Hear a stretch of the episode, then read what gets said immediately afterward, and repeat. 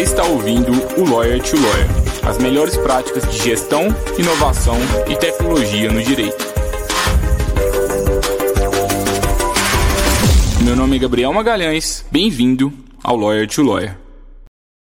Olá, advogado, olá, advogada, seja bem-vindo, seja bem-vinda a mais um Lawyer to Lawyer da Free Law.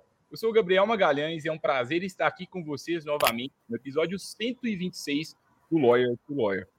E, pessoal, não é por nada não, mas hoje vai ser o, talvez o melhor presente de Natal que a gente poderia entregar aqui para vocês. A gente está gravando esse episódio aqui próximo essas datas positivas. E eu tenho o prazer de receber aqui hoje o Fernando Liberato. Ele é uma das pessoas que mais tem experiência no mercado jurídico, quando a gente fala de gestão, de tecnologia. Ele é, foi um dos fundadores, um dos sócios de, de uma das empresas mais conhecidas no, no mercado, que é a Auro é, e hoje, agora, o Fernando vai contar um pouco da trajetória, eu vou deixar para ele contar, que ele contar melhor do que eu, mas só para vocês entenderem com quem que a gente está falando aqui hoje, quem ainda não conhece, o Fernando ele é, ele foi, ele é CSO, CSO na Aurum, cofundador na Sales Rocks, especialistas em vendas B2B na Orgânica Aceleradora, é mentor, palestrante e também investidor anjo. E eu confesso, Fernando, que algum dia eu quero ser alguém como você. Você é, sem dúvidas, nenhum, sem dúvida nenhuma, uma das grandes inspirações que eu tenho. E a gente gravou aqui recentemente um episódio, eu e o Deuclides, da Juit, falando de direito e tecnologia. A gente, um uma das problemáticas que a gente trouxe é, sobre a aplicação do direito e da tecnologia no, é, nesse mercado tão difícil é que ainda tem poucos empreendedores tão experientes como você, né? Que já teve uma empresa de sucesso, saiu da empresa e talvez daqui a pouco vai vir para o mercado de novo, criar a próxima empresa e acho que isso vai fazer é, um bem muito grande para o mercado, mas muito obrigado, é um prazer estar te recebendo aqui hoje. Oi, Gabriel. Olá a todos os ouvintes. É um prazer, na verdade, participar aqui. Estou muito feliz pelo convite. É, novamente, obrigado aí pela, pela apresentação. E vamos lá, vamos trocar uma ideia hoje aqui, tentando agregar o máximo de conhecimento, conteúdo aí para todo mundo. É, falando rapidamente, né, você perguntou ali da, da minha trajetória e aproveitando para me apresentar é, para todo mundo. Eu estou no, no, mundo de low techs, de legal techs, muito antes de existir esse termo, low tech, legal tech. Esse termo ele é bem novo até. É, lá atrás, que a gente costuma falar que era tudo mato, né? Então, é, a gente, a Auro foi fundada em 93 e, e de lá para cá a história veio sendo construída. Eu entrei nessa história em 2005 é, eu tenho background técnico, entrei com a missão de desenvolver a nossa plataforma para web naquela época e tudo mais, mas aí as coisas foram mudando. Eu, em 2005 mesmo, me tornei um dos sócios da empresa, e aí a gente fundou é, uma, nossa primeira filial no Rio de Janeiro, depois a gente fundou a nossa segunda empresa, que é o Astreia, então a gente tinha a Auron com o Temes e fundou é, uma segunda empresa, o Astreia, que depois a gente juntou de novo e virou é, uma empresa só com dois produtos, como é, é até hoje. E a gente conseguiu ali, é, uma das primeiras empresas ali a, a, fazer a saída do empreendedor, né?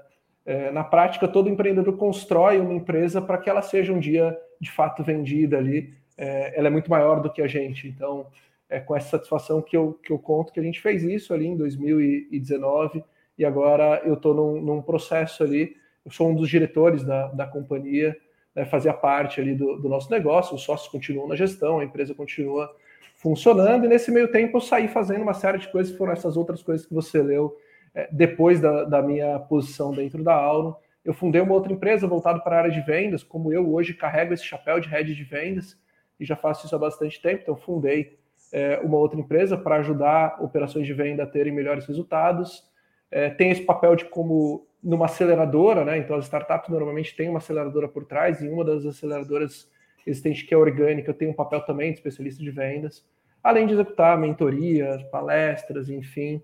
E minha aventura aí como investidor anjo não é a minha maior característica, mas eu acredito que eu posso ajudar também o papel do investidor anjo, é, ajudar as empresas ali a alcançarem os próximos passos. E isso eu tenho feito em algumas oportunidades que têm aparecido. Muito legal, Fernando. O que, que mudou, assim, desde o momento que você começou no mercado jurídico até hoje? É, e também, né, acho que se você quiser entrar em algumas questões mais específicas da, da, da, da, história de vocês junto, junto à Auro, como, por exemplo, o Aurum Summit, né, que, claro. que, que, é uma questão que assim revolucionou o mercado também, né? Perfeito. Acho que não tem como até falar dessa mudança toda sem falar do Aurum Summit. Então, obrigatoriamente, eu, eu falaria é, dele. Na prática, o que mudou é que era um mercado extremamente tradicional, porque o mercado de direito ele é um mercado tradicional e a tecnologia é, era vista sempre como inimiga disso tudo. A, a formalidade joga contra a tecnologia. E, e a gente decidiu, depois de algum tempo já nessa jornada, depois de bastante tempo nessa jornada, a gente entendia que tudo que a gente fazia na nossa empresa aqui, numa empresa de tecnologia, é, os advogados deveriam fazer também nas empresas deles. É, só que até pouco tempo, sei lá, talvez 10 anos atrás, você falar com um escritório de advocacia era uma empresa é uma ofensa. Né? Então, primeiro teve que se entender que sim, o escritório de advocacia é uma empresa é, sem dúvida alguma, um papel super nobre tá, na sociedade, porém não deixa de ser uma empresa. E aí, quando é uma empresa e existem milhares de boas práticas para serem aplicadas dentro de uma empresa, por que elas também não podem ser aplicadas ao mundo da advocacia em si? E aí a gente vai entrar em milhares de coisas, mas coisas que, enfim, a faculdade não ensina isso. A faculdade é uma faculdade de direito, não é uma faculdade de advocacia, mas no fundo depois você vai ter um escritório de advocacia. Mas aí como é que eu faço gestão? como é que eu me preparo, como é que eu, enfim, toco um negócio em si. Isso não é discutido ainda, infelizmente, em nenhuma é, faculdade. E aí a gente entendeu que é, vamos revolucionar esse mercado. Nosso papel é esse. Como um dos pioneiros, a gente tem essa missão e, e a gente entende hoje claramente como nosso propósito é, é realmente usar a tecnologia para levar a próxima forma de advogar e a gente executou isso. Em 2015, a gente lançou um evento completamente diferente do que existia para advogados, que foi o Aurum Summit, um evento onde a gente veio trazer assuntos que nunca eram falados para advogados, mas com a aplicação ao mundo é, do direito em si. Então, sei lá, metodologia de gestão que a gente vê o Google usando, que a gente usa aqui, que é o OKR.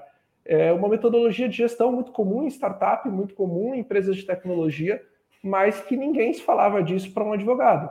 E a gente trouxe a pessoa que implanta isso para o Google, que implantou isso para a gente, para falar para advogado como fazer. E aí o legal é que depois de dois anos da primeira edição, eu encontrei novamente uma pessoa que participou da primeira edição e ele me contou o case dele aplicando o OKR dentro do escritório de advocacia e o quanto ele cresceu, o quanto ele conseguiu. Eu citei o OKR, mas inbound marketing foi a mesma coisa.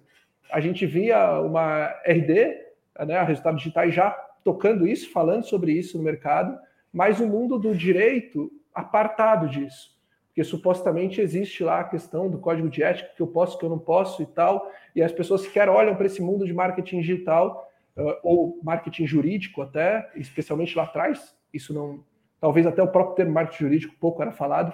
E aí a gente trouxe também uma coisa que era totalmente factível de aplicar. E a gente veio trazendo isso. O nosso conceito com o Summit sempre foi aproximar esses dois mundos que parecem tão distantes, mas que na verdade eles deveriam estar andando um ao lado do outro.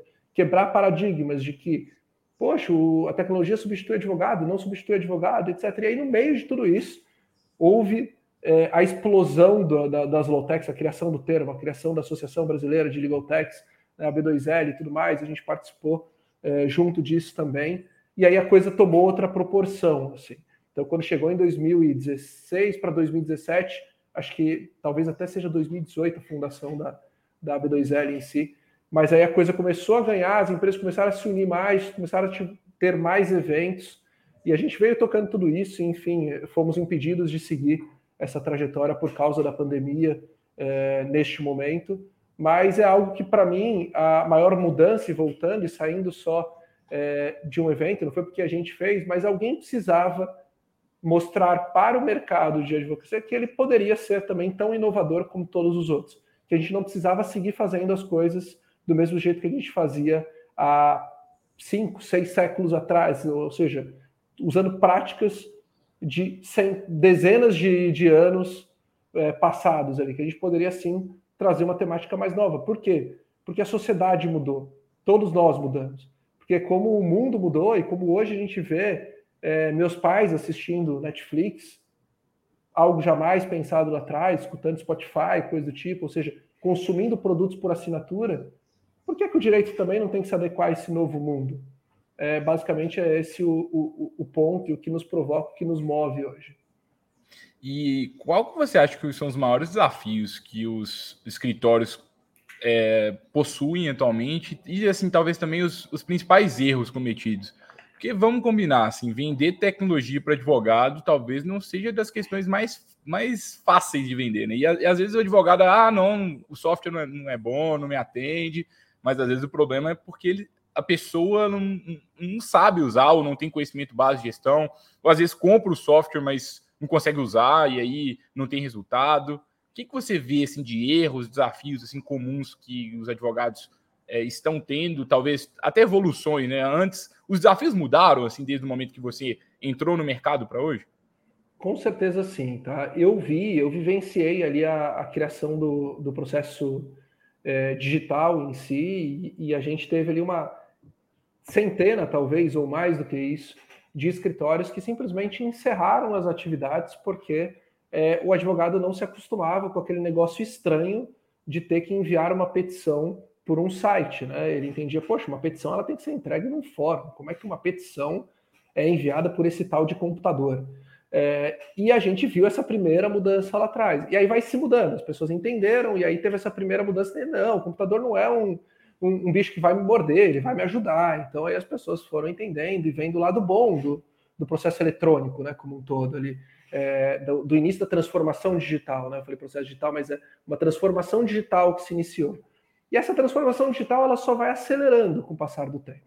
Só que ela tem o lado bom e o lado ruim das coisas. A todo momento que você avança muito numa coisa, você acaba gerando alguns efeitos colaterais não tão bons assim. Por exemplo, depois que estourou a bolha das startups, das Lotex, que são empresas de tecnologia que trabalham para o mundo do, do direito, é, criou-se um monte de solução que de fato não resolve uma dor real do, do, do advogado. Só que aí o advogado, que já não é, é, o profissional mais tecnológico do mundo, né? não é o, alguém que tem a, faz a, os primeiros a fazerem adoção a uma tecnologia nova tá? por característica do profissional do direito, até pela formação, por tudo, pelo tradicionalismo, né? pela história. Então, como ele não é isso, e a gente vem trazendo um monte de tecnologia que não está nem bem resolvida ainda, isso gera um efeito colateral do quê? Do advogado, a primeira que ele tentou e não funcionou, nada funciona. E ele cria mais resistência àquilo. E aí, hoje, o que a gente vive é um mundo de muita tecnologia, supostamente, que resolve muita coisa, mas são poucas as empresas que resolvem de fato uma dor real. Mas é normal, isso acontece em todos os mercados. Eu não falo isso em tom de crítica. Todo mercado, quando ele começa a crescer, ele cresce e depois tem um efeito de consolidação. Porque se percebe que não, não adianta ter um monte de coisinha pequenininha que resolve um monte de coisa. A gente vai precisar ter, tá bom, algumas que resolvem dores maiores em si. É, daria para fazer alguma analogia com, puxa, eu posso ser um escritório é, extremamente especialista só em um tema específico? Talvez seja muito difícil eu ganhar sobrevivência se eu resolver só um tema. Talvez eu possa escolher uma área do direito. E vai ter um tema que eu sou melhor. Mas se o meu cliente precisar de alguma coisinha mais, eu também resolvo. E aí é, a gente entra nesse ponto. Assim. Acho que hoje o desafio tá é que como se tivesse muita opção, mas não tem muita opção que resolve muita coisa de verdade, porque tem muita coisa que é nova. Então, falar de inteligência artificial e do uso disso a favor do advogado, de verdade, no que, no que teoricamente é, é no que a teoria fala sobre inteligência artificial, o advogado ele tem a falsa impressão hoje que assim, não, beleza, então o computador resolve tudo para mim. Eu não tenho que fazer mais nada, vai lá, vai programar meu prazo, vai preparar a defesa, vai protocolar, decidir a estratégia por mim e boa, o honorário cai no meu bolso. Calma, não é assim. Até hoje a gente não tem, apesar da tecnologia já estar tá aí há anos disponível, a gente não tem carro autônomo andando sem alguém sentado atrás do, do da, da, direção. O carro até anda autônomo, né? Há quanto tempo a gente já tem o tal do piloto automático? O avião tem piloto automático, mas tudo bem, o avião está voando sem ninguém? Ou o piloto está lá e de repente ele sai por um tempinho e volta e olha e acompanha e vê? Então, toda tecnologia ela tem um tempo ali para ela maturar, para ela acontecer. Só que o mundo moderno que a gente vive hoje, ele tenta acelerar isso a todo momento. E aí a gente acaba tendo falsas promessas, a gente acaba tendo um desafio maior para o advogado ainda, que é de um outro mundo, e que o advogado acaba tentando mergulhar num mundo muito profundo e que talvez ele não precisasse tão profundo. Para resolver a dor dele era aplicar um pouquinho de tecnologia. Imagina que legal que seria se todo advogado tivesse de fato, como a gente, a gente fornece, né, a Aurum fornece um software de gestão. Existem milhares, dezenas de milhares de advogados no país que não têm um software de gestão para controlar os seus processos. Se você perguntar para ele onde é que está a agenda dele, ele vai levantar um papel desse aqui para você, vai te mostrar, está no papel. Então, é, é complicado pensar que sem que a gente dê alguns passos iniciais, a gente já queira a tecnologia da NASA. A gente tem que conseguir achar esse meio do caminho ali. E para mim esse é o maior desafio da sociedade nesse momento especial, falando do mundo de direito e tecnologia. Para você, o maior desafio do advogado é gestão ou tecnologia? Assim, não sei se, se você é, fosse ele, escolher um assim. O maior, o, o desafio histórico do advogado é que ele não sabe fazer gestão. Essa é a minha opinião pessoal. Ele não foi ensinado a fazer gestão. Aí, para fazer gestão, ele acaba iludido de que a tecnologia é que vai fazer gestão por ele. Ele acaba se agarrando na tecnologia, imaginando, ah, agora resolvi todos os meus problemas. E aí ele descobre que não é bem assim. Que ele vai precisar usar a tecnologia, mas que ele vai precisar também aprender a fazer gestão. Uhum, legal. E eu acho que uma, uma questão que eu gosto, gosto de falar, acho que essa confusão mental, né? O, o próprio radar de Lotex da, da, B2L é muito legal e quem não viu, eu recomendo muito que veja, mas gera um pouco de ou, um misto de ansiedade, aquele medo, assim, nossa senhora, tem tanta coisa e eu não sei, agora eu vou olhar todas as soluções para o que, que vai, vai resolver o meu problema, e a gente começa, vai buscando, vai buscando e não acha eu lembro muito que quando eu, eu a primeira vez que eu me vi, me, me, deparei com direito e tecnologia foi em 2017. Eu fui lá no, no, no evento da Start, no Lotec Conference. Não sei se você, você palestrou naquele evento. Eu estava naquele evento, eu não palestrei naquele evento, mas eu estava lá. É, é, foi um dos primeiros eventos que, que, que, que realmente falava ah, direito e tecnologia, e aí eu saí de lá do evento. Eu lembro que eu fui de stand em stand, buscando. Na época, a Freeló não existia, a Freeló existiu em 2018 e eu fui em todos os estantes procurando, nossa, deixa eu encontrar alguma solução. E assim, o que já existia de consolidado na época eram softwares de gestão. Fora os softwares, eram pouquíssimas coisas. E no, no, no caso do, do, papel que eu estava representando, que era de um escritório de pequeno porte, eu não encontrava nada que era adequado ao, ao que a gente precisava. Era tudo assim muito diferente. Eu falei assim, gente, a tecnologia, é, o, o sentimento que, que ficou em mim foi: meu Deus, a tecnologia vai mudar o mercado. Mas e agora? O que, que eu faço? Eu, fiquei, eu senti um pouco de. Fiquei paralisado assim naquele momento.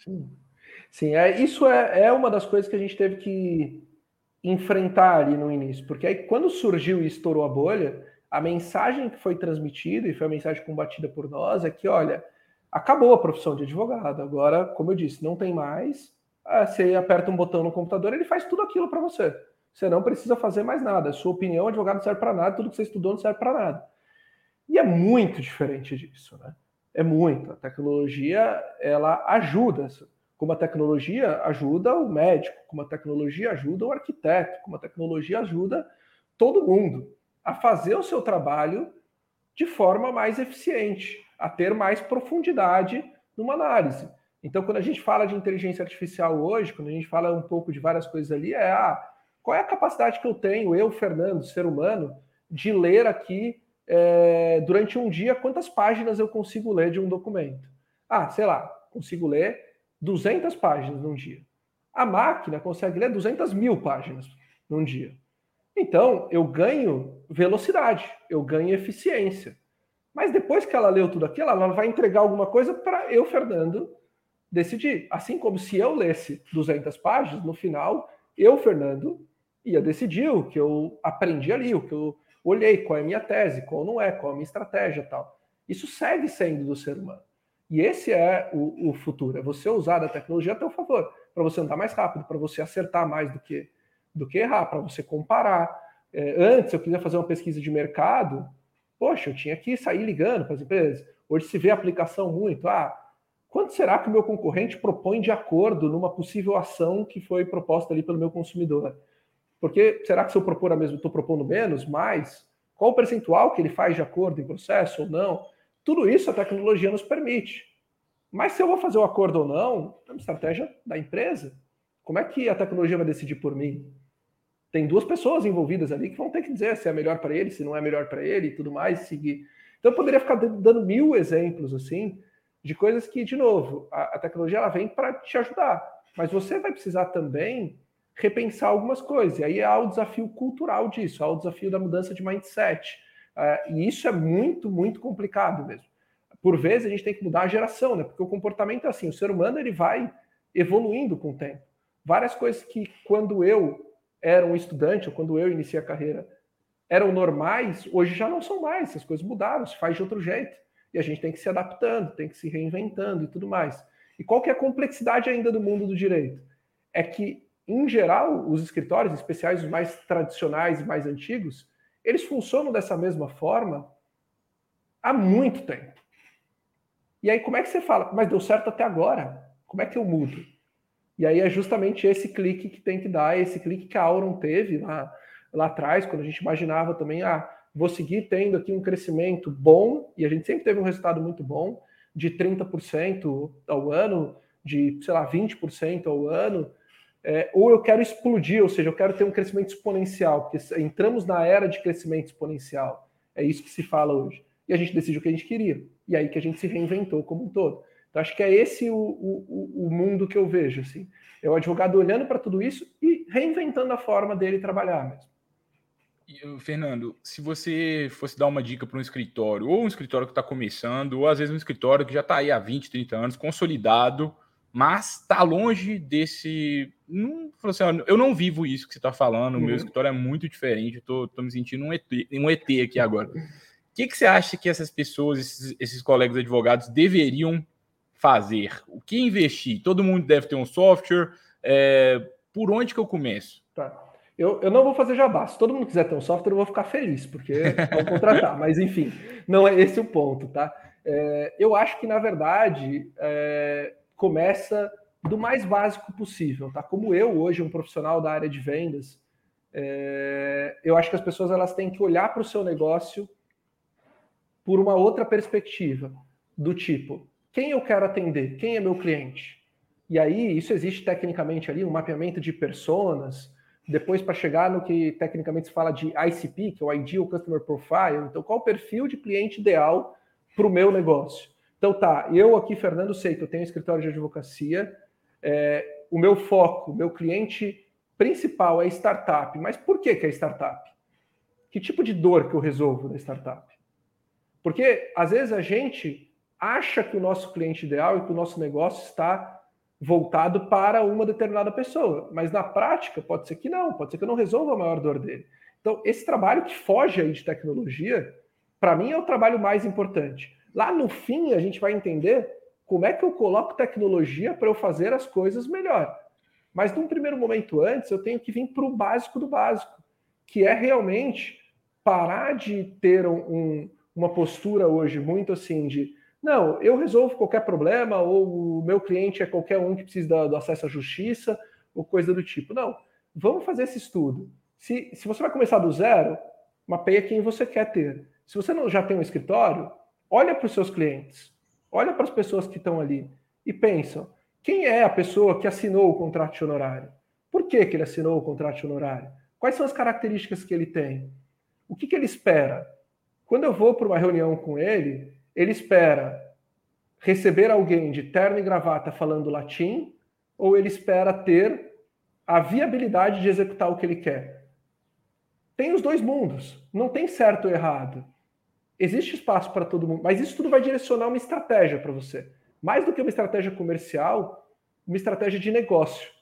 Isso vai decidir como é que o seu escritório vai ser, como é que ele vai se portar, que tipo de tecnologia que ele vai ter. Se você vai usar, se o seu foco é um mercado extremamente tradicional, você vai ter pouquíssimos clientes e tudo mais, talvez a tecnologia não agregue muita coisa para você mesmo. E aí você não precisa usar de tecnologia toda. Chegar para um cliente de uma indústria super tradicional, hoje ela também vem evoluindo, mas vamos pensar em agro, talvez, ou coisa do tipo. E você querer mostrar uma série de coisas ali, talvez falar, não, isso no meu mundo não, faz sentido nenhum. E tá tudo bem. É, mas aí é esse que é o ponto. Tem muita coisa disponível e a gente tem que saber o que usar, para quem usar e quando usar. A gente tem que saber passar a mensagem certa para a pessoa certa, na hora certa, no lugar certo. E acho que é, fica nisso a minha dica, sabe? É muito mais um exercício anterior. Aí depois lá na frente você decide. Ah, então beleza, vou usar um software, vou usar uma ferramenta aqui de, sei lá, captura de novos processos, vou usar isso, isso, isso, isso, aquilo outro. Vou usar para me comunicar com o meu cliente uma, um CRM, não vou. O que, que eu vou fazer? Eu decido depois. Mas primeiro decide quem, como, onde, quando, e aí depois a gente dá esse outro passo. Eu, eu gosto muito de recomendar que os, os clientes aqui da Freeló é, façam, façam a seguinte pergunta a si mesmo, né? Qual é o maior problema que eu tenho hoje? Meu maior problema é marketing. Esquece o radar de Lotex B2L, vai buscar cliente, vai estudar marketing, vai estudar vendas, se vira, aprende, vai fechar contrato. Ah, não, meu maior problema é organização, é gestão. Poxa, por que está acontecendo esse problema? Ah, é porque eu controlo é, minha agenda ainda, o, o, controle é muito amador, é tudo no papel. Ah, tem software de gestão para isso. Acho que a, se a gente entender muito bem o, o foco mesmo, que pode alavancar o, o, momento ali do escritório, acho que fica mais fácil da gente ter esse direcionamento. E eu, pessoalmente, eu não gosto de trabalhar com dois focos, porque senão não é foco. E aí a, gente tenta assim, ah, não, eu quero melhorar o marketing, mas eu quero melhorar a gestão ao mesmo tempo, e acaba que você acaba não melhorando nenhum dos dois, assim, eu não sei se você concorda. Sim, é a premissa básica, e aí, assim, o mundo de startups, ele ensinou muito nessa última década para as empresas tradicionais, né? E ele ensinou muito disso, muito de coisas como, se numa startup você não tem foco, você morre. Essa, na empresa grande, normalmente, na empresa tradicional, tem espaço para você perder um pouco de foco, porque é, normalmente você não está, como a gente diz no linguajar, popular, né, vendendo almoço para comprar janta. Na empresa tradicional, você tem um colchão ali que vai deixar você errar, você acertar, você tentar de novo, você abrir uma frente aqui, outra frente ali. Você tem mil pessoas, aí você divide uma célula para tentar uma coisa, outra para outra. A startup, uma, duas, três, dez pessoas no máximo juntas, tentando fazer alguma coisa, vendendo almoço para conseguir comprar a janta. Então, no final do mês, não tem o dinheiro para pagar o salário do outro. Então, a gente tem que correr. E aí, você usa de algumas técnicas que funcionam muito bem. E aí, as grandes empresas passaram a falar, poxa, a gente também pode fazer isso, né? Tudo bem que a gente tenha mais condição financeira, mas seria muito melhor se a gente alcançasse um resultado melhor financeiro mais rápido, né? Por que, que a gente, então, não usa algumas premissas como é, foco, em primeiro lugar?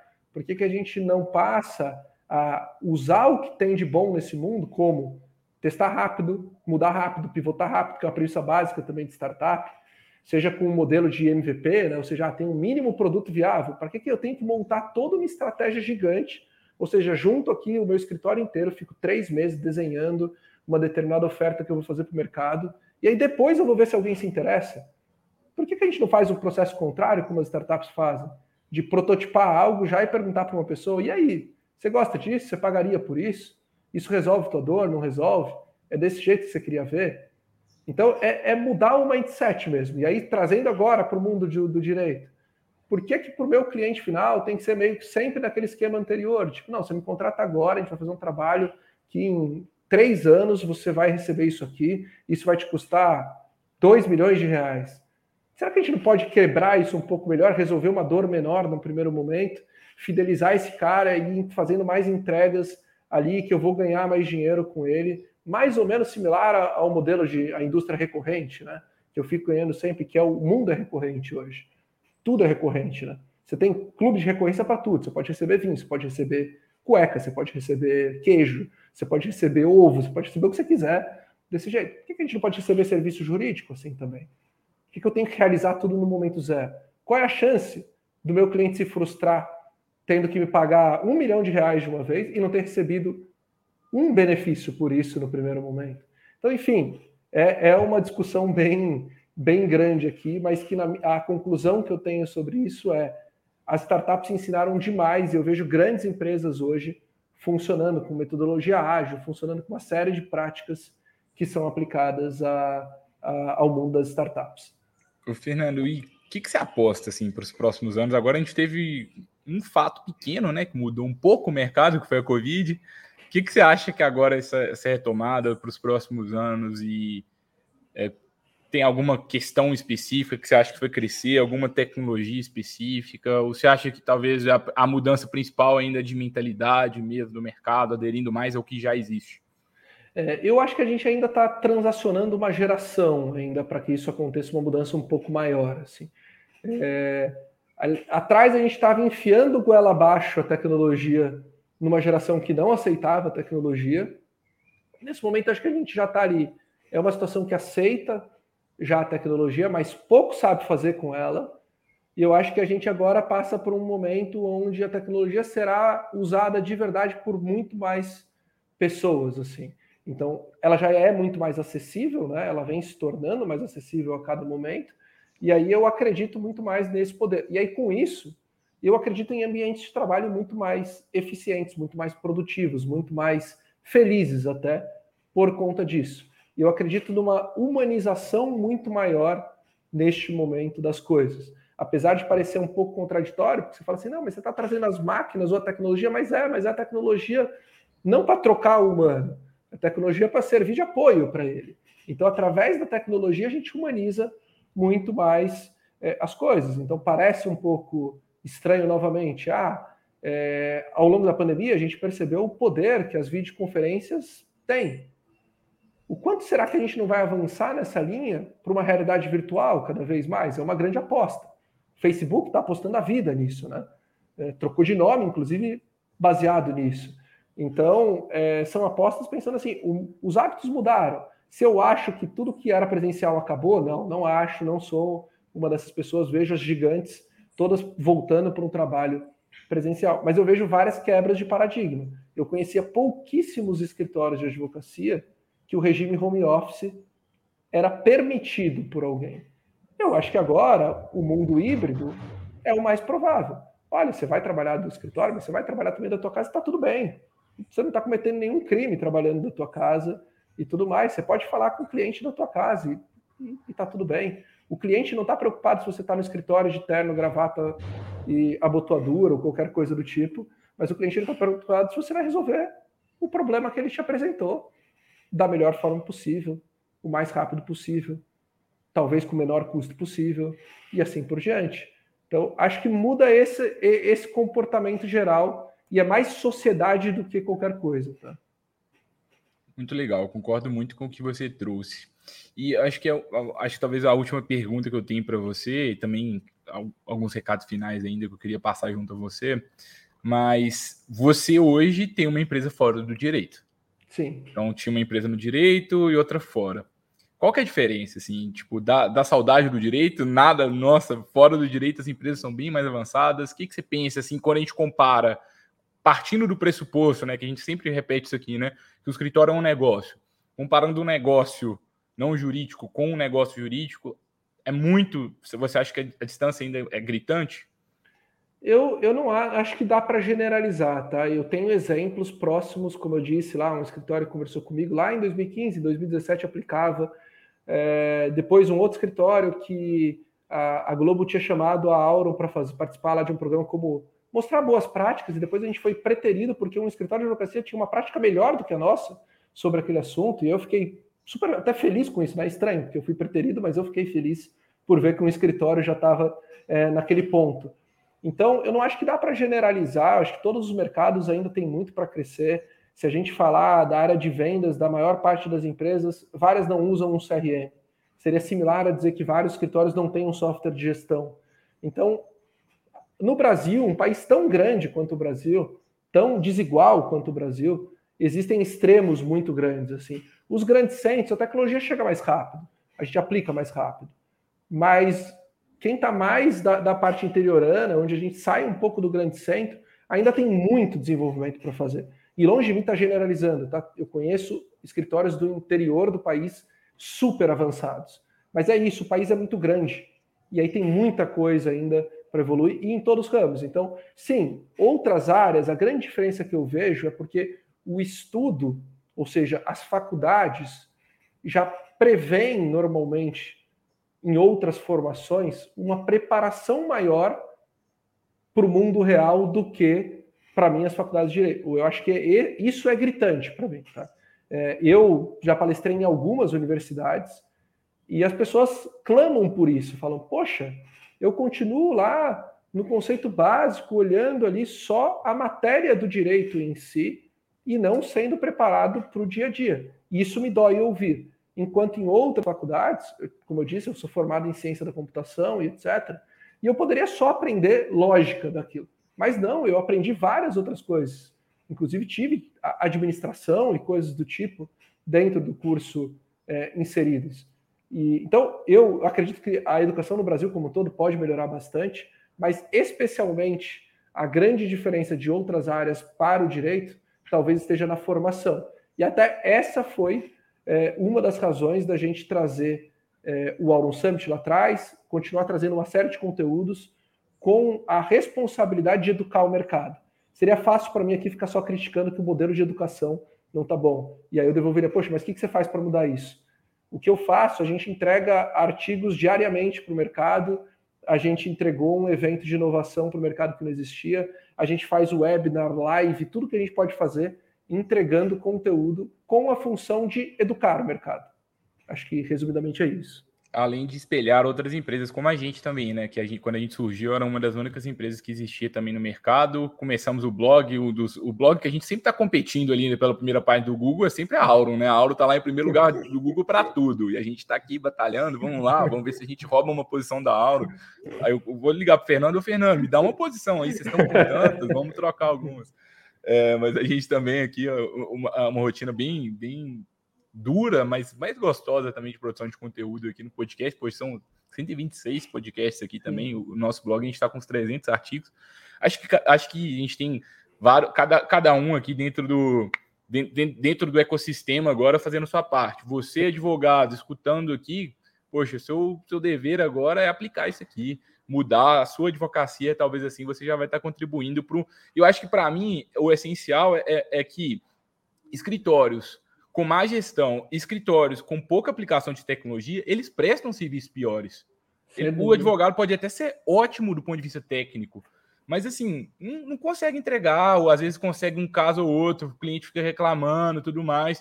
Então, o que eu vejo de advogado muito bom, com potencial enorme, que tem uma carreira assim, até boa, mas assim, não, não entrega o serviço que o cliente merece, não tem o crescimento que, que poderia ter, é, é, muito comum isso. Então, acho que a gente tem que entender né, que não basta ser um ótimo jurista, mas a gente também tem que começar a ser bons em, em gestão, começar a usar o que tem aí, as armas que a gente tem no mercado para a gente crescer. Fernando, queria saber se você tem algum recado final também, se faltou alguma pergunta que eu não te fiz e você queira responder. Não, acho que estou satisfeito, foi um bate-papo super bom aqui. É, recado final, talvez muito na linha do que você trouxe agora, mas para tentar contribuir mais uma vez e deixar um pouco do que o Fernando acredita, é, a gente vive muito mais hoje uma era da experiência do que uma era da prestação de serviço, como ela era, como era no passado, né? Então, hoje, todas as coisas se transformaram. Se você olhar o jeito que os programas de televisão são construídos, o próprio jornal, né?